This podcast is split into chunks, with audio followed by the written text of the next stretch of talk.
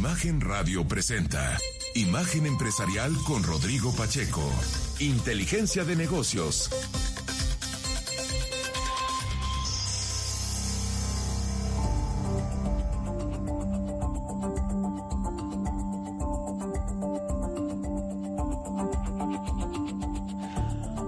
Me da mucho gusto darle la bienvenida a Imagen Empresarial en esta mañana de miércoles 25 de mayo. Como siempre, muy contentos de que nos acompañe esta mañana.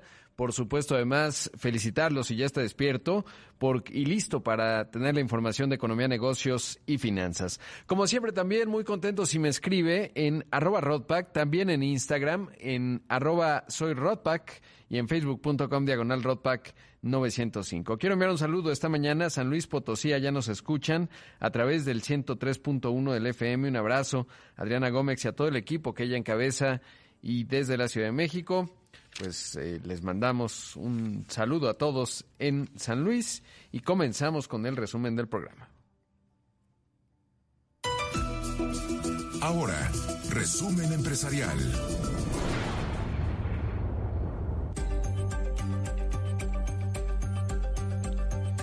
Mire, primero le cuento que la Secretaría de Economía dio a conocer que nuestro país captó flujos de inversión extranjera por 19.427 millones de dólares en el primer trimestre del año. Esto representa un aumento acelerado justamente de la inversión que avanzó 63%. En tanto, la dependencia indicó que fue resultado de 24.313 millones de dólares como flujos de entrada y 4.885 millones de dólares como flujos eh, de salida. En buena medida, esto estuvo detonado por dos operaciones extraordinarias. Por un lado, en la fusión Televisa Univisión y por el otro la reestructura de Aeroméxico. Sin estos dos efectos habría subido la inversión únicamente 5.8%. Eso es eh, relevante. No obstante, siempre que veo estos datos de la inversión extranjera, que sin duda le va bien a México y qué bueno, y se habla mucho evidentemente de las oportunidades que tiene nuestro país en el famoso nearshoring, o, y friendshoring diría, aunque de repente con el tema de la cumbre de las Américas, pues tenemos ahí nuestras fricciones y algunos temas en el TEMEC, pero la verdad es que pues México es un país muy, muy atractivo. ¿Por qué? Porque tenemos un mercado eh, grande, somos casi 130 millones de mexicanos en un momento demográfico muy positivo, dado que hay todavía muchos jóvenes y es la etapa de mayor consumo, por ejemplo, a diferencia de un país como Japón, que pues tiene la misma cantidad de habitantes, pero obviamente en otro momento demográfico y es otra realidad. Bueno, eso por un lado. Y lo otro, pues que compartimos frontera con la mayor economía del planeta y formamos parte de uno de los bloques más vibrantes en términos de innovación, la que viene de Estados Unidos, un mercado muy próspero como es el de Canadá, aunque no, no exportamos tanto hacia allá. El hecho es que de Estados Unidos vino el 39% de la inversión extranjera directa, en España, el eh, segundo lugar, 10.8%. ¿Qué quiere decir? Que con países en donde de repente la cosa diplomática se complica, prácticamente representan el 50% de la inversión extranjera directa. Canadá, 7.1% y Francia, 3.1, 3.4%. Me llama la, la atención Argentina, 3.2%. Y ahí debe estar Mercado Libre, Reino Unido, 3%. Así que bueno, son algunos de los datos. Ahora, si México diera las señales correctas, pues realmente seríamos uno de los países que más atrae inversión extranjera directa. Apareceríamos ahí en este indicador que hace A.T. Carney. Así que bueno, pues ahí están los datos, sin duda datos positivos. Aclaraba la Secretaría de Economía que todavía falta revisar, porque luego el Banco de México pone, digamos, ya el saldo eh, pues, que es y a veces hay alguna variación, pero bueno, pues ahí queda el dato y sin duda un dato positivo, sobre todo por temas extraordinarios, pero aún así con cierta inercia. Y digo, habla mucho de lo atractivo que es México. Por otro lado, en una entrevista con Bloomberg en línea, el secretario de Hacienda, Rogelio Ramírez de la O, comentó que el acuerdo para mantener, no sé si fue entrevista, o más bien eh, lo que leí ayer en la nota es que les enviaron un comunicado que no enviaron a nadie más, o al menos a mí no me llegó, y estoy en la lista de envíos de Hacienda. El hecho es que eh, estiman que este programa para la carestía y la inflación estaría ayudando a desacelerar la inflación hacia finales de este año en 1.5%. Es decir, si fuese a ser de 7.5% la inflación, pues estaría cerrando en 6% de acuerdo a lo que están estimando. En la primera quincena de mayo la inflación se ubicó en 7.58% por ciento en ese contexto. Y hablando de ello, en un evento que también reportó Bloomberg, ahora que lo mencionábamos, eh, Jonathan Heath, el subgobernador del Banco de México, dijo que eh, pues con los aumentos que se van dando, eh, la tasa llega, la tasa de referencia me refiero, llega al nivel de neutralidad. Sin embargo, para que estuviese, digamos, en la parte recesiva, que es lo que se busca con la política monetaria para reducir justamente eh, la inflación tendría que llegar incluso hasta 10%, calcula Jonathan Heath. Actualmente, como sabe, está en 7%, así que interesantes las declaraciones porque él por lo menos da señales muy fuertes de que el próximo aumento eh, pues podría ser de 75 puntos base. Ayer se hizo un buen hilo con respecto a los datos de la inflación que aquí le contaba y decía sí se ve una tendencia descendente, lo que le decía, en la inflación subyacente también, sobre todo el ritmo si la, si la vemos a tasa anual. Sin embargo, decía, todavía no está muy claro porque no es necesariamente decidida esta disminución de la inflación, es decir, la baja no es tan pronunciada como para estimar que eh, ya estamos en un ciclo descendente, entonces hay que mantener eh, pues cierta expectativa y esperar los datos de la segunda quincena de mayo, es decir, el mes completo y a partir de ahí poder entender eh, qué está pasando. En otros temas le cuento que en el asunto eh, aeronáutico, pues Volaris anunció 10 nuevas rutas del aeropuerto internacional de la ciudad, eh, más bien el aeropuerto Felipe Ángeles, el famoso de Santa Lucía, donde hay museos de mamuts.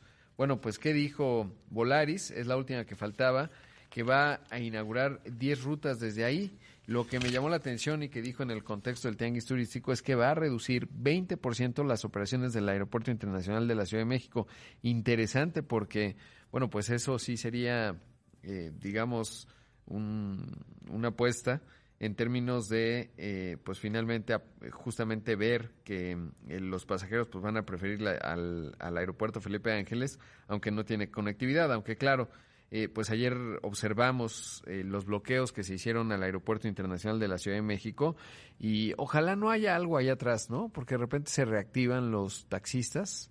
Mm, yo no, no se veía, digamos, algo visible en términos de una discusión. Las había, se habían dado eh, hace algunos años en términos de estas compañías de transporte por aplicación, llámese Uber, llámese Didi, llámese Bit eh, y sin embargo, bueno, pues ayer bloquearon el aeropuerto y eso evidentemente pues eh, arruina los vuelos, básicamente. Incluso Aeroméxico, por ejemplo, emitió un comunicado. Pero le cuento de, de Volaris. ¿Qué dijo Enrique Beltranena? Bueno, pues que estarán, eh, le digo, reactivando desde, más bien teniendo desde el Felipe Ángeles vuelos a Mérida, Acapulco, Huatulco, Mexicali, Oaxaca, Puerto Escondido, La Paz, Guadalajara, Los Cabos y Puerto Vallarta. Eh, algunos diarios como Puerto Vallarta o como Mérida, ahí estarán compitiendo fuerte con Aeroméxico. Eh, en otros, por ejemplo, a Puerto Escondido serán lunes, miércoles, viernes y domingo, me parece que, y Oaxaca, ahí compiten directamente con, o sea, Puerto Escondido y Oaxaca con Viva Aerobús, en fin, pues sí, se va a poner intensa la competencia, pero vamos a ver si los pasajeros y los consumidores realmente eh, pues utilizan estos vuelos. Hay demanda y no se van vacíos, sobre todo porque le digo, dos horas o hora y media para llegar al aeropuerto, pues no está sencillo. Ahora, también, y interesante, va a reactivar rutas hacia el aeropuerto de, desde el aeropuerto de Toluca. Eh, estas serán eh, Tijuana, Cancún, Guadalajara, Puerto Vallarta, Los Cabos y Huatulco. Eh, salvo Huatulco, todas van a ser diarias y pues un movimiento clave en donde sí están, digamos, atendiendo esta, este llamado de tener justamente pues utilizar el, el sistema eh, de aeropuertos metropolitano. Ya Viva Aerobús había anunciado también que regresaba a Toluca. Lo que se sabe es que en Toluca pues era muy caro operar por la altura del aeropuerto. Eh, sin embargo, pues ya son dos las que van regresando. Vamos a ver cómo se va comportando este asunto y le digo sobre todo que se materialice la demanda de los pasajeros. Finalmente la infraestructura ya se construyó, tuvo un costo, de acuerdo, siempre cito la, la cifra que dio a conocer Carlos Ursúa, el primer secretario de Hacienda de esta administración, que lo estimó en más de 400 mil millones de pesos. Bueno, pues si ya se invirtió, eh, por lo menos que se utilice y vamos a ver si esto realmente eh, va ocurriendo. Con respecto, por cierto, al tema de la categoría 1, Enrique Beltranena dijo que se trabaja con el gobierno. Una de las cosas más importantes que tenemos por hacer es que tenemos que seguir desarrollando México y es lograr esa categoría 1 y es un trabajo importantísimo para la aviación, porque como le he estado diciendo estos días, pues ahí tendría mucho, mucho más sentido un vuelo internacional eh, justamente de, desde, pues digamos, hacia Estados Unidos eh, eh, desde el aeropuerto Felipe Ángeles. Antes de irme al corte, le cuento rápidamente que nuestros amigos de OpenPay nos dicen que se abren infinitas posibilidades al comercio electrónico con la plataforma que te permite recibir todos los métodos de pago. Nos invitan a registrar el negocio del primero al 31 de mayo y obtener eh, tasas preferenciales los primeros tres meses. Nos invitan a visitar open.mx diagonal hot sale y con ello pueden acceder a esta oferta y darles ofertas, por supuesto, a sus clientes. Vamos a un corte, regresamos con más.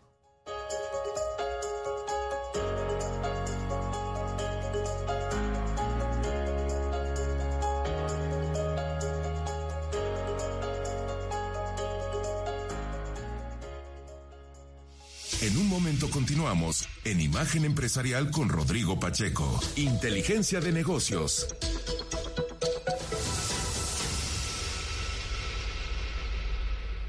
Estamos de regreso con Rodrigo Pacheco en Imagen Empresarial. Inteligencia de negocios.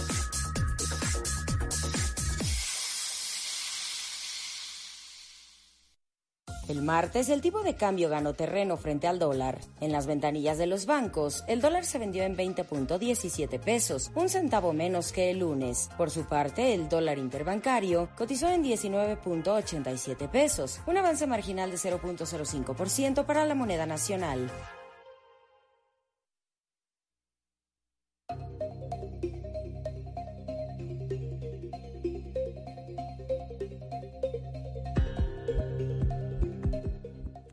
Ya regresamos con más aquí en Imagen Empresarial cuando son las 6 de la mañana casi con 16 minutos y hay mucha información clave esta mañana. Tiene que ver con el eh, dato definitivo del Producto Interno Bruto de nuestro país al primer trimestre y es un buen dato. Eh, avanzó la economía a tasa anual 1.8%.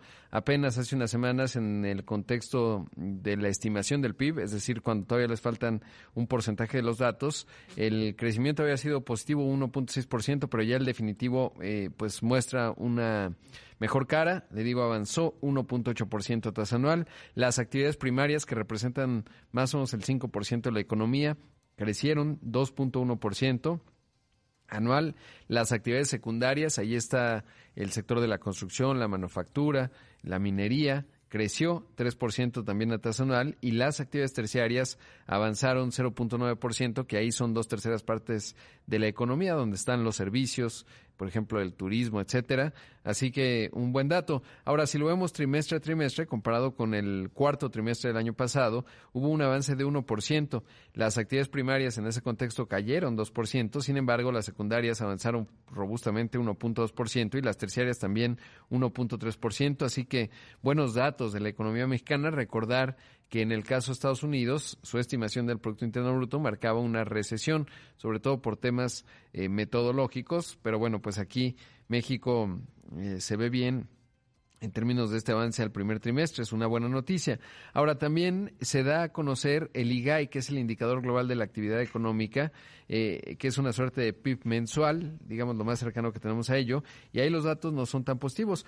Bueno, si lo vemos a tasa anual, hubo un descenso de 0.3%.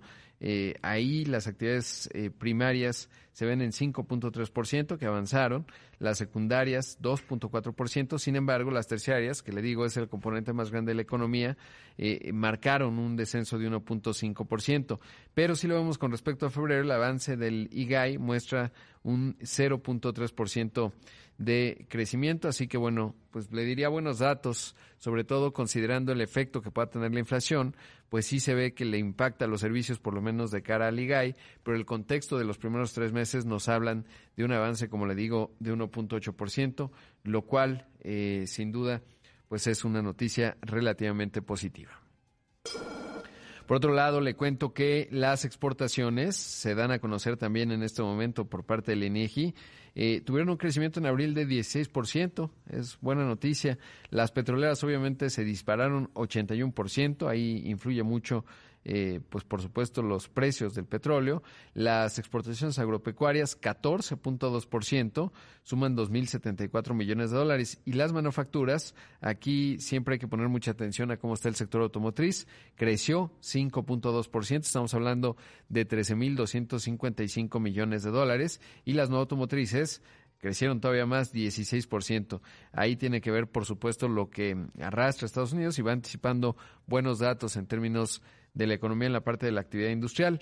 En términos de las importaciones, evidentemente las petroleras crecieron 71%, las importaciones de gasolinas, eh, porque son bienes de consumo petroleros, crecieron 70%, y ahí es en donde se habla pues de este neteo que se da. Por un lado, México y Pemex recibe eh, más dinero, por lo tanto paga más impuestos como consecuencia de las exportaciones, por el otro, eh, pues se da el subsidio, ¿no? Entonces ese beneficio, digamos, que se erosiona en el afán de mantener eh, lo más contenidos que se pueden los precios de la gasolina que importamos el 60% en la bomba.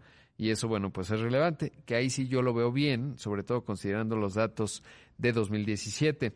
En términos de los bienes de consumo no petroleros, que reflejan en buena medida el consumo, ahí el avance es casi de 30%, así que un buen dato, y en la importación de bienes de capital, 22.5% es el crecimiento.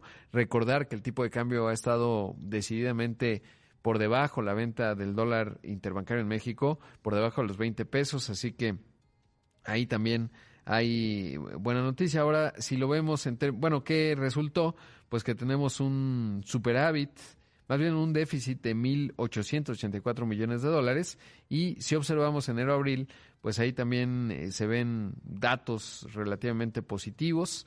Así que, bueno, pues, eh, digamos, buen, buenas señales que da la economía. Ojalá se mantenga, sobre todo porque el impacto de inflación, pues, distorsiona un poco algunos de los datos. Por otro, puede tener un impacto también en, valga la redundancia, digo impacto, impacto, pero puede tener una incidencia negativa en, la economía, sobre todo, pues, porque esto impacta el gasto disponible que tenemos los mexicanos y sobre todo en la parte de alimentos, pues, le pega a los que menos tienen. Por otro lado, y en otros eh, temas, de acuerdo con Bloomberg, Citigroup estaría pensando en un acuerdo para adquirir y obtener la licencia de Deutsche Bank México. Fuentes de la agencia de noticias resaltaron que el banco estadounidense planea establecer una nueva unidad local en el país y el acuerdo lo ayudaría a evitar un proceso de aprobación más largo para adquirir esta nueva licencia, porque se acuerda que está vendiendo todos los activos básicamente de banca de consumo y se estaría quedando con la banca de inversión y en ese contexto pues tendría que mm, tener una nueva unidad, según parece, o bueno, más bien eso es lo que ya habían dicho. Lo que no sabía es que necesariamente tenía que sacar una nueva licencia y a partir de ahí pues lo estarían facilitando si compran la de el Deutsche Bank. En otros temas le cuento que estuvo allí en el Foro Económico Mundial eh, Satya Nadella, el CEO de Microsoft, y dijo que las empresas tienen que mostrar el valor que aportan a las comunidades en las que operan. Interesante declaración, esto dijo. Every company like ours also now has to earn the license to operate in every country and community at a time, right? So when, when people sort of look at a multinational company and say, it's a soulless place, I mean, do, where do you belong? You actually have to prove that you belong everywhere you operate mm-hmm. by creating local surplus, local benefits to the community. And so I think that that's at least, when I look at Microsoft, I feel that that's the core sense of purpose we have. Bueno, pues ese evidentemente es el presidente ejecutivo y director general de Microsoft. Dice que todas las empresas, como la que le encabeza, tienen que ganarse la licencia de operar en cada nación y comunidad para que cuando las personas vean a las firmas multinacionales digan que eh, es un lugar eh, sin alma al que no pertenecen y por eso dice tienes que mostrar creando un superávit local, creando beneficios para la comunidad. De esa manera es la que siento que es el sentido de propósito que tenemos en Microsoft. Eh, también comentó que la manera de trabajar ha evolucionado y ahora las compañías deben ofrecer flexibilidad. Así que, bueno, pues interesante lo que dice Satya Nadella, que dado el tamaño y la influencia que tiene Microsoft, eh, pues se vuelve interesante ver cuál es su visión. Y en México hemos visto, aquí hemos platicado con Enrique Pérez Ciesa, eh, pues justamente cuando anunciaron, se acuerda, antes de la pandemia, una mega inversión en México, no solo en data centers, pero en distintos proyectos vinculados a la educación. Y bueno, pues parece que sí van acompañando, digamos, no solo son dichos que dice Satya en, en Davos, sino eh, pues cosas que sí van ocurriendo y van desdoblando en la realidad. Por otro lado, le cuento que Ursula von der Leyen, la presidenta de la Comisión Europea, dijo que Rusia está utilizando los suministros de alimentos como un arma con repercusiones globales, actuando de la misma manera que lo hace en el sector energético. Esto dijo. The consequences of these shameful acts are there for everyone to see. Global wheat prices are skyrocketing, and it's the fragile countries and vulnerable populations that suffer the most. Bread prices in Lebanon have increased by 70%, and food shipments from Odessa could not reach Somalia. And on top of this, Russia is now hoarding its own food exports as a form of blackmail, holding back supplies to increase global prices or trading wheat in exchange for political support. This is using hunger and grain to wield power. Así que bueno, pues ahí dice que la consecuencia de los actos vergonzosos se refiere a la invasión de Ucrania por parte de Rusia eh, y esta limitante en la comida. Dice los precios mundiales del trigo se están disparando y son los países frágiles y las poblaciones vulnerables los que más sufren. Los precios del pan en Líbano, que está colapsada la economía de Líbano, aumentaron un 70% y ya venían con hiperinflación allá en Líbano. Dice, por ejemplo, que también los envíos de alimentos desde Odessa no pudieron llegar a Somalia.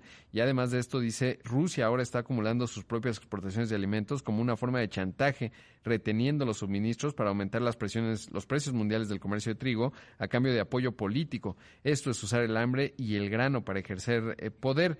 Durante su participación en, durante, en el Foro Económico Mundial, comentó que la cooperación global es el antídoto contra el chantaje ruso, pues se ve complicado. De hecho, eh, pues interesante, eh, digamos, el hecho de que hay muchos subsidios agrícolas en Europa, pero es cierto, pues esto que se señala de parte de Europa y de parte de Ucrania también, que es un gran productor, ¿no? Y que mucha producción no ha logrado salir. En ese contexto, el Programa Mundial de Alimentos de la ONU resaltó que habrá consecuencias terroríficas si se ignora la crisis mundial de alimentos. Esto dijo David Beasley, el director del Programa Mundial de Alimentos de la ONU. To keep the ports closed as the harvest season is now uh, coming in in Ukraine in July and August, it means a declaration of war on global food security. If you can't get the food out the fields, I mean, Ukraine grows enough food to feed 400 million people. In a time on planet Earth where we're facing extraordinary food crisis before Ukraine. Yeah. Fuel costs, commodity prices, shipping costs were already doubling, tripling, quadrupling.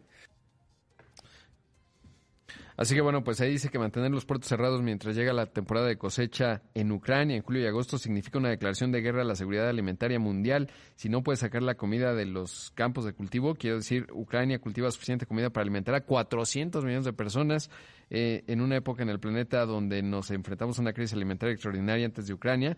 Los costos del combustible, de los productos básicos, pues esto es un gran problema. Vamos a un corte, regresamos con más. Esto es Imagen Empresarial.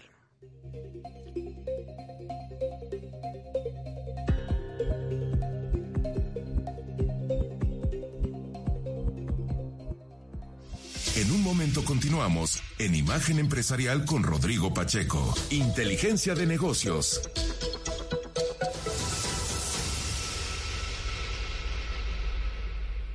Estamos de regreso con Rodrigo Pacheco en Imagen Empresarial. Inteligencia de negocios.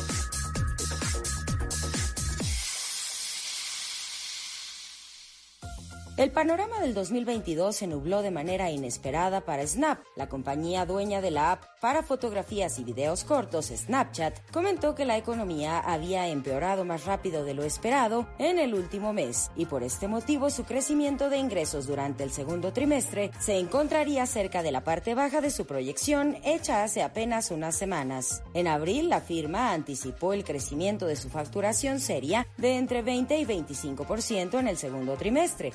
Luego de la noticia, las acciones de la empresa cerraron la jornada con un retroceso de 43%. Por otra parte, el fundador de Snap, Ivan Spiegel, dijo que la empresa tendría que frenar sus contrataciones a lo largo del año, poniendo en pausa sus planes de expansión. El directivo destacó que, así como muchas otras empresas alrededor del mundo, han tenido que enfrentarse al aumento de la inflación y las tasas de interés, la escasez de la cadena de suministros y las interrupciones laborales. Los cambios en las políticas de las plataformas de redes sociales, los cambios en las políticas de las plataformas de redes sociales, el impacto de la guerra en Ucrania y más.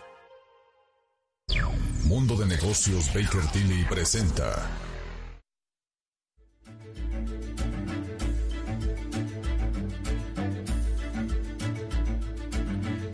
Son las 6 de la mañana con 30 minutos, esto es Imagen Empresarial y mi buen amigo Pedro Canaval me alerta y lo sabía porque el lunes tuve la oportunidad de estar con el Colegio de Contadores de Guadalajara, que hoy es el Día del Contador, nos escuchan muchos contadores, así que les mandamos un abrazo a todos, eh, enhorabuena, realmente no es poco el reto que tienen enfrente. Eh, normalmente pues siempre van dándose cambios, sobre todo una modernización, etcétera, así que enhorabuena por este día y te felicito Fernando, ¿cómo estás? Buenos días, Fernando Castillo, socio de impuestos de Baker Tilly. ¿Cómo estás, Rodrigo? Buenos días, pues muchas gracias y, y también felicidades a todos mis colegas en el despacho, en el país. La verdad es que es, es un día especial para nosotros los contadores. Sí, la verdad es que merecen ser celebrados porque nos salvan de muchas a los contribuyentes que queremos ser cumplidos. Eh, Fernando, bueno, pues ahora estamos en estos días en discusiones que tienen que ver con el sector de los seguros. La Asociación Mexicana de Instituciones de Seguros ha organizado su evento en donde se detonan, pues, eh, digamos, una serie de discusiones, pero desde el punto de vista justamente corporativo y desde el punto de vista incluso, diría, contable, pues esto se convierte el brindar eh, seguros de gastos médicos, incluso en algunas empresas seguros de vida, etcétera, en una en una prestación y en ese contexto, ¿qué se ve en el panorama en términos del seguro como una prestación dentro de las corporaciones? Sí, Rodrigo, fíjate que estuve revisando todo toda la agenda que trae que trae la MIS en su, en su evento y la verdad es que sí el, efecto COVID es, es todo un tema vimos, vimos todo lo que ha pasado con, con mucha tristeza, vidas, este, empresas que, que, tuvieron pérdidas importantes. Y bueno, la verdad de las cosas es que los seguros se vuelven sumamente relevantes. Ya sabemos que existían, ya sabemos cómo funcionan, pero nada como, como desafortunadamente tener que usar por algún evento el seguro, ¿no? Entonces, ¿qué, ¿qué es lo que pasa con las empresas? Pues identificar qué seguros podemos dar a nuestros trabajadores, cuáles son estas prestaciones. Y bueno, como ya lo, ya lo adelantabas, los seguros de gastos médicos, los seguros de vida son totalmente importantes. Decía la, la propia MIS, oye, pues es que fíjate que solamente el 15% de las personas tienen seguro de gastos médicos mayores. Y digo, desafortunadamente lo vimos durante la pandemia, lo, lo seguimos viendo, que la, la, necesidad o la importancia de este tipo de seguros, que para las empresas resultan prestaciones deducibles del impuesto sobre la renta, y que bueno, eso les ayuda no solamente a cuidar a sus trabajadores, a sus familias y obviamente su patrimonio, sino que además les ayuda a retener talentos importantes para, para, para evitar gastos innecesarios en materia de contratación, en materia de, de, de, cambio de trabajo. ¿no? La verdad creo que es eso. Y bueno, eh, al final del día también eh, pensar que las, que las, eh, las familias tienen, tienen la necesidad de identificar pues, cuando tenemos un seguro, ¿no? Porque muchas veces, desafortunadamente, hemos visto que, bueno, la empresa tal vez nos da un seguro que, que, resulta en una prestación deducible, pero en muchas ocasiones las familias no se enteran de lo que está pasando con, con estos seguros, ¿no? De repente, eh, desafortunadamente existe una pérdida en la familia y, pues los beneficiarios luego no se enteran, ¿no? Para eso hay que llamar a la Conducef, hay que ver dónde están esos seguros para ver qué va a pasar.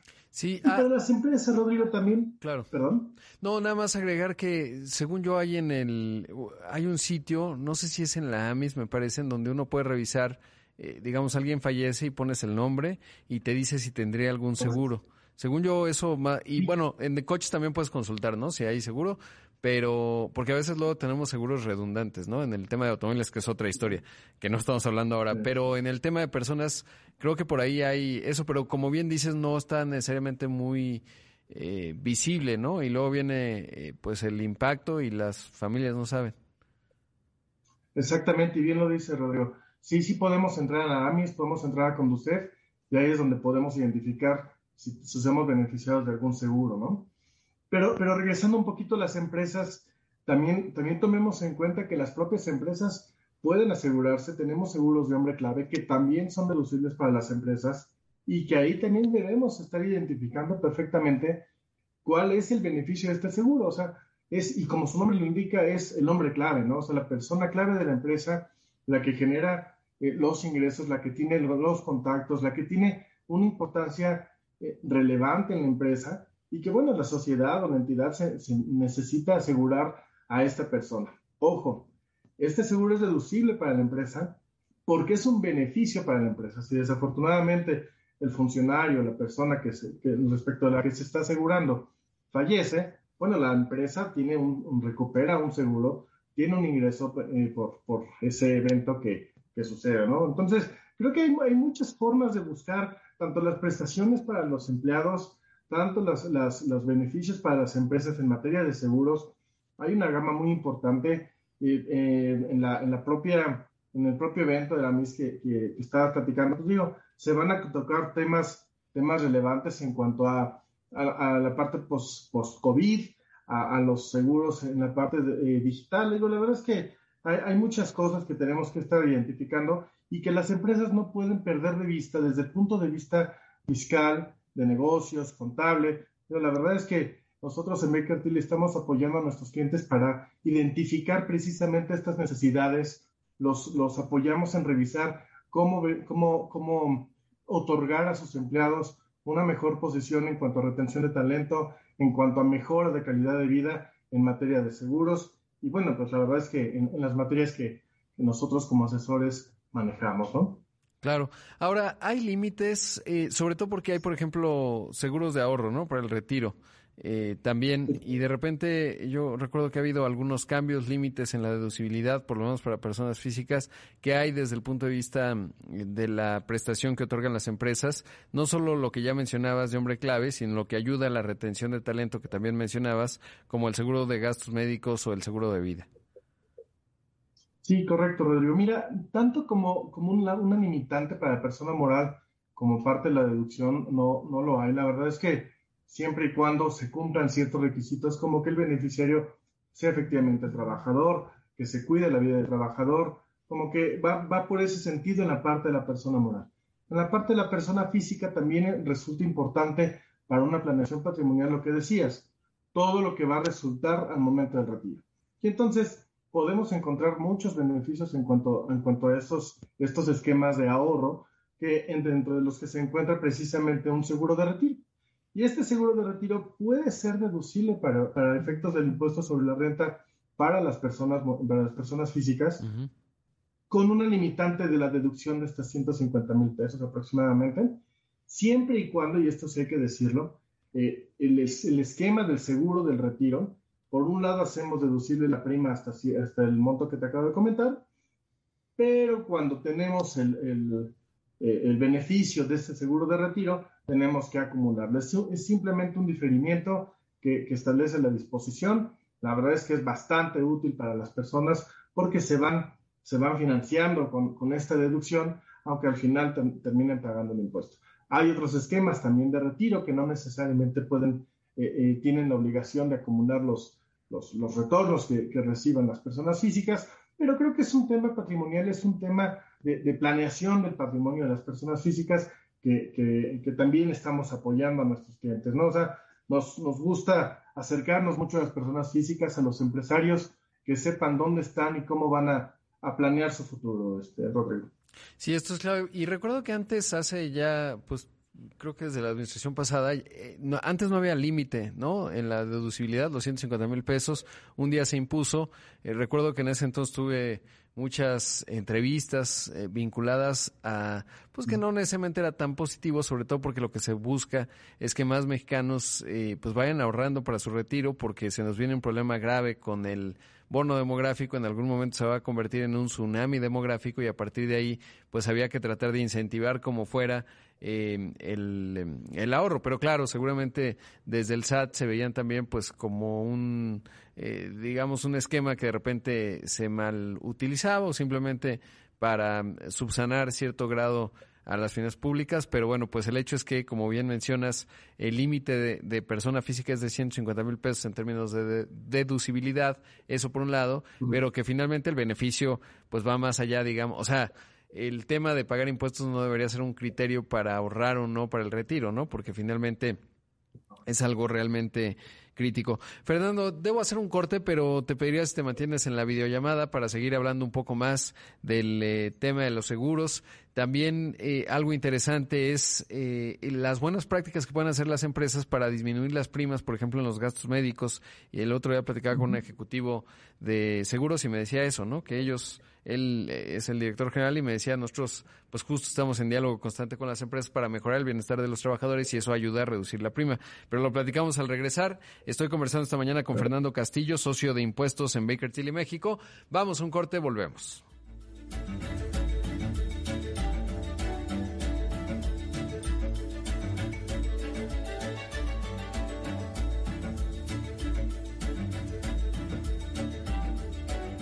Imagen Empresarial con Rodrigo Pacheco.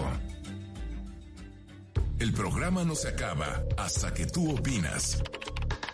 Escríbenos en arroba roadpack.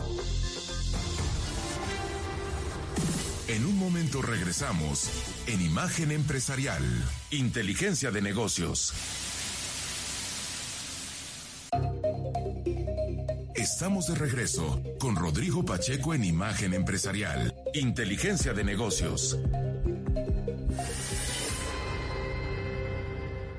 Best Buy reportó una caída en ingresos, pero no hace planes para una recesión. La cadena de tiendas especializada en tecnología que a finales del 2020 salió de nuestro país, reportó que durante su primer trimestre fiscal su facturación registró un retroceso de 8% y se ubicó en 10.647 millones de dólares. Corey Berry, CEO, destacó que está orgullosa sobre la capacidad de adaptación que habían demostrado para poder seguir adelante en el ambiente cambiante al que se han enfrentado durante los últimos dos años. Además indicó que a pesar de que el panorama no mejora y siguen anticipando que la demanda por sus productos baje, la industria de la tecnología ha mostrado ser estable con el paso del tiempo. En tanto, Best Buy redujo su proyección de ingresos para todo el año entre 1 y 2%, dejándola en un rango de 48.300 a 49.900 millones de dólares. Además, espera que sus ventas mismas tiendas bajen entre 3 y 6% frente a su año fiscal 2022.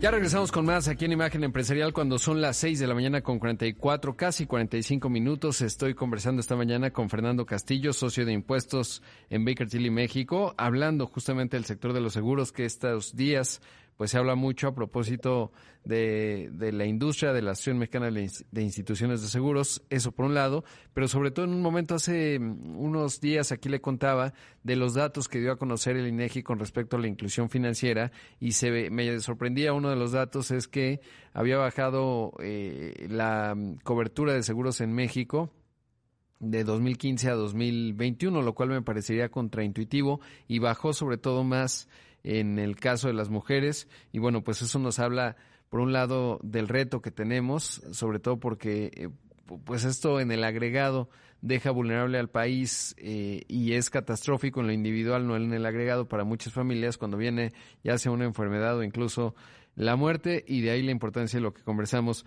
Fernando, regresando al tema, eh, te decía que uno de los, de los aspectos interesantes que también ayudan a la productividad de las empresas no solo es el seguro, sino a veces la discusión que pueden tener con la compañía aseguradora en función de tener mejores prácticas, por ejemplo, en el comedor, mejores alimentos, generar incentivos para que los trabajadores se muevan eh, cuando tienen trabajos sedentarios, etcétera, y eso pues que ayuda incluso a la prima de seguros, ¿no? Porque evidentemente si usas menos el seguro, pues mejor para ti, para la empresa y para la aseguradora. Correcto. Sí, fíjate que esa es una tendencia mundial, Rodrigo, la, lo hemos visto mucho. Hemos visto cómo las empresas toman, toman acciones relevantes, desde, ya lo decías, ¿no? Desde la alimentación que, que en su momento le dan a sus trabajadores. Y bueno, pues lo, lo que en, en, el despacho hemos, hemos denominado como wellness, ¿no? Nosotros en, Maker Tilly incluso también a nuestra gente apoyamos para que vayan a hacer ejercicio, para que vayan, se muevan, se despejen y, hagan una vida más saludable. Eso definitivamente logra, yo creo que no solamente los aspectos que ya decías, sino también involucra eh, una, una, tranquilidad para los trabajadores, ¿no? O sea, estoy, estoy dándoles o, promoviendo una mejor vida y, la verdad es que las empresas a nivel internacional nos ven incluso mejor cuando, cuando vemos a, nuestros empleados o nuestros trabajadores eh, con, una, con una, calidad de vida significativa, ¿no? Yo creo que ese es un tema que afortunadamente estamos eh, tomando a nivel mundial. efectivamente, el, tema económico es, es, importante y así se va a dar y qué bueno que lo hagan, pero yo creo que al final del día, a nivel de las, de las personas de, de, la empresa, bueno, pues la, la, verdad es que qué mejor que busquemos esa, esa calidad de vida en, en todos nuestros colaboradores, ¿no? Sí, sobre todo además en un país que hay que tenerlo muy visible, pues tenemos un problema de obesidad significativo, eso se refleja en enfermedades crónico-degenerativas, tanto diabetes, que tenemos un, una alta incidencia, eh, obviamente, pues en fin, muchos efectos que generan la salud y que finalmente, pues eso se eh, replica también en términos de productividad para las compañías, ¿no? Porque evidentemente, imagínense, un trabajador que tiene diabetes, pues evidentemente va a tener eh, un nivel de productividad muy distinto y una calidad de vida inferior y por lo tanto, además también el panorama laboral, pues digamos, no sé si necesariamente específicamente el ambiente laboral se deteriora, pero sí el bienestar de uno de los elementos clave para una compañía que es eh, la persona, ¿no? El empleado, que finalmente es el centro de la ecuación en cualquier compañía. Sí, por supuesto, Rodrigo. La verdad es que creo que el, punto central debe ser ese, mantener la salud de la gente. Y bueno, pues qué bueno que tengamos un seguro, ¿no? Pero es mejor no usarlo, la verdad. Yo, yo siempre he dicho eso y creo que es es un tema, ya lo decías, desde el patrimonio de las familias hasta la tranquilidad en la salud, ¿no? Porque también eh, eh, una cuenta de hospital puede desequilibrar de una, de una forma significativa a las, a las familias, ¿no? Y lo hemos visto muchas veces. Claro, y la otra es lo que viene, ¿no? Porque también es cierto que con los dispositivos móviles, es decir, tanto los teléfonos, pero sobre todo los eh, relojes, etcétera, que cada vez miden que el oxígeno en la sangre, que los latidos, etcétera, pueden ayudar en dos aspectos. Uno, la prevención, porque a lo mejor eh, es muy famoso el caso de personas que están viendo un partido de fútbol americano, se emocionan y el reloj les alerta eh, que pueden tener un, un, incidente cardíaco, ¿no? Digamos porque el reloj no sabe que están emocionados en ese momento. Eso por un lado. Y el otro, pues también incluso ayudar a desarrollar mejores conductas, ¿no? Porque ahí el típico que ves cuántos pasos caminaste hoy, si caminaste dos mil, pues estás en problemas, lo mejor sería que salieras a dar una vuelta o lo que sea. Y creo que eso también va a ser, digamos, parte de lo que ya van sumando la, la, la, industria de la salud, pero sobre todo la industria de los seguros y por lo tanto en el bienestar que se puede reflejar en las empresas y en las personas en lo individual. Es correcto, Rodrigo. No puedo estar más de acuerdo contigo creo que todos tenemos ese ejercicio. Sí, pues Fernando, un gusto platicar contigo. Enhorabuena por el Día del Contador. Eh, ¿Dónde pueden encontrar más información de Baker Tilly los que nos escuchan y nos ven? Sí, gracias Rodrigo. Dos, dos temas nada más. Nos pueden encontrar en LinkedIn, Twitter, Instagram, Facebook, YouTube, como Baker Tilly México, Baker Tilly Mex, Baker Tilly México en, en, YouTube. Y si me permite, Rodrigo, muy rápido me gustaría invitar a toda la audiencia a nuestro foro virtual de comercio exterior que se va a desarrollar el día de mañana. Vamos a analizar los retos hacia el segundo semestre del 2022. Vamos a tener el, gusto de, que Juan del doctor Juan de Dios Vázquez Álvarez eh, de la Agencia Nacional de Aduanas de México nos, ayude con inauguración y la doctora Luz María de la Mora, subsecretaria de Comercio Exterior de la Secretaría de Economía, nos, ayude con la clausura. Vamos a tener panelistas de, de super nivel. Eh, vamos a analizar eh, temas sumamente relevantes en la industria. Este, bueno, pues están todos invitados, se pueden inscribir a través de nuestra oficina virtual en www.bakerphilly.mx. Va a estar muy interesante. Mañana lo seguimos, Fernando. Muchas gracias por la invitación. Gracias a ti, Rodrigo. Que tengan buen día. Ahí escuchamos a Fernando Castillo, socio de impuestos en Baker Tilly, México.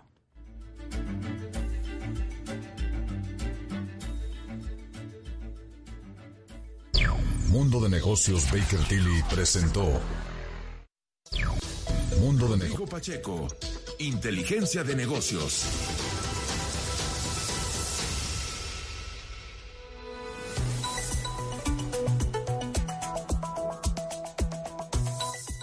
Mire, seguimos con más. Eh, dos cosas rápidas. Uno, eh, también el INEGI publica que, yo lo pongo, hace un momento lo puse en un tuit por si le interesa profundizar, en, lo encuentren en arroba rodpack, eh, pero eh, publica, digamos, eh, nominalmente, pues cómo está compuesto el PIB del primer trimestre. Es interesante porque ahí uno ve qué tamaño tiene qué dentro de la economía mexicana. Hace rato, por ejemplo, que le decía que las actividades primarias representan el 5%, no, de hecho representan el 3.9% del total, nominalmente hablando. Dentro de las actividades secundarias, por ejemplo, las industrias manufactureras, el principal componente individual del Producto Interno Bruto mexicano, representan 20%, que es similar a el comercio al por mayor y al por menor juntos. Entonces, bueno, pues no deja de ser interesante. Por ejemplo, el servicios inmobiliarios y alquiler de bienes muebles e intangibles, 9.9% del Producto Interno Bruto, es grande. Eh, en cambio, eh, por ejemplo, actividades legislativas gubernamentales, o sea, el gobierno, en su actividad, 4% otros servicios, eh, servicios de alimento temporal y preparación de alimentos, que tiene que ver mucho con el sector turístico, no todo el sector turístico, obvio, 2.1%, en fin, pues datos interesantes a propósito del Producto Interno Bruto, que como le decía, tuvo un crecimiento a tasa anual en el primer trimestre de 1.8%, un buen dato para la economía mexicana. Relativo buen dato, ¿no? Porque obviamente hay que entender que caímos 8.3% en 2020, nos recuperamos 5%, bueno, no nos recuperamos, crecimos 5% el año pasado y ahora vamos en este 1.8%, que pues obviamente a ese ritmo pues no vamos a lograr, eh, digamos, la recuperación, por lo menos nominalmente hablando, pre-pandemia para el Producto Interno Bruto, pero un mejor dato considerando el entorno de inflación, eh, las señales de repente en el sector, eh, en las inversiones, la preocupación que hay en el sector energético, etcétera. También le cuento que el Banco Central Europeo advirtió que las criptomonedas supondrían un riesgo para la estabilidad financiera si el sector sigue avanzando rápidamente como lo ha hecho en los últimos dos años. En la revisión bianual de estabilidad financiera dijo que la exposición a las criptos por parte de los bancos y otras instituciones a gran escala podría poner en riesgo el capital y dañar la confianza de los inversores. Quedó muy claro cuando Christine Lagarde dijo, pues yo no les veo ningún valor. Ayer platicaba acerca de este asunto. El organismo expuso que las deficiencias de datos en el sector también están obstaculizando la evaluación de los riesgos financieros y advirtió que las publicaciones de los intercambios de criptomonedas y los agregadores de datos deben tratarse con precaución, es lo que dice el Banco Central Europeo. Eh, por otro lado, justo le invito, hoy escribo al respecto no de las criptos, que muchos aprovechan para hacer fraudes, pero escribo en mi columna del periódico Excelsior, en la sección dinero, de Centre y la impunidad del fraude. Y es que eh, le había contado yo aquí a lo largo del tiempo, me, me interesaba mucho porque me preocupa, no específicamente el caso de esta empresa que señala que se llama Cifra Lifestyle, en donde hay una serie, pues, de tristes estafados, pues no tristes porque les va bien, ¿no? Ganan bien. Eh, o estafan bien a muchas personas, y bueno, pues resulta que estos de cifra, pues ya tronó eh, finalmente el supuesto fundador, que se llama George Goodman, eh, pues ya lo agarraron de chivo expiatorio de una entrevista amplia con un educador financiero que tiene un canal exitoso en YouTube que se llama Maurice Dieck, una larga entrevista, donde básicamente con cierto, hasta con cierto grado de inocencia, pues cuenta ahí cómo funcionaba la pirámide de cifra, que desafortunadamente todavía, encima de que ya no le están pagando, pues eh, sigue captando algunos, ¿no? Y es que desarrollan redes, eh, digamos, de mercadeo, así se llaman, o networkers se autoasumen, muchas de las personas, algunas con cierta inocencia, y van entrando y van incluyendo a más personas y supuestamente con la promesa de recibir retornos. Y los van recibiendo al principio. Obviamente, cuando yo lo decía el año pasado, en junio, eh, pues muchos me escribían y me decían, no, a mí sí me pagaron y se enojaban porque pues es muy triste sentirse engañado. El hecho es que esa pirámide ya tronó, pero los cínicos están haciendo una, un cambio a una entidad ahora que se llama llama Decentra, la presentaron en Dubai ahí, porque hacen viajes, es un poco como funciona en las empresas multinivel que motivan a las personas eh, mediante convenciones, etcétera, y los llevan a lugares muy bonitos, etcétera, y se echan porras todos, se aplauden a sí mismos, lo cual está muy bien cuando hay un producto que genera valor. En este caso, pues no hay nada, simplemente la pirámide, y ahora están en ello, y me hace reflexionar más allá de pues, estos eh, pelafustanes, la verdad, que engañan a las personas, es pues las autoridades, finalmente la Comisión Nacional Bancaria y de Valores, que encabeza Jesús de la Fuente, eh, pues qué pueden hacer, ¿no? Porque de repente están acotados, hicieron sus multas, lo señalaron, etcétera, pero me parece que debería haber un esfuerzo más grande porque hay cualquier cantidad así sospechosas para mí, por ejemplo, una Aras que ya tronó allá en Chihuahua. Hay una que se llama Juicy Fields que ofrece rendimientos de entre hasta el 70% anual. Otra que se llama Smart Business Corp que pues hijo, yo la veo sospechosa ahí si no me faltan datos específicos. O Inversafe, que ya tronó, en fin, hay muchas y siguen creciendo y algo se debería hacer desde las autoridades para poder atajar con mayor celeridad estos personajes como Jonathan Cifuentes, que incluso lo detuvieron, o Sergio Peñuñuri. Lo detuvieron por otras razones, no por estafador. Así que bueno. Ya me despido, llegamos al final de una edición más de Imagen Empresarial. Felicitar, por supuesto, a los que están haciendo ejercicio a estas horas, los que están informados, por supuesto, a los contadores que nos escuchan porque hoy es el Día del Contador, eh, los que nos escuchan en la tarde y en la noche a través de la aplicación eh, o del podcast. Eh, buenas tardes, buenas noches. Quédese con Pascal Beltrán del Río que tiene mucha y útil información. Soy Rodrigo Pacheco, lo veo en los distintos espacios de Imagen Radio y también en Imagen Televisión. Que tenga un feliz miércoles.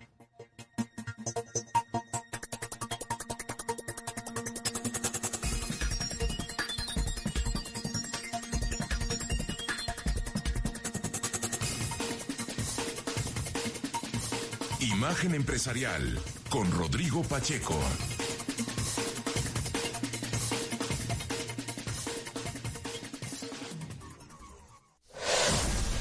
Imagen Radio presentó Imagen Empresarial con Rodrigo Pacheco. Inteligencia de negocios.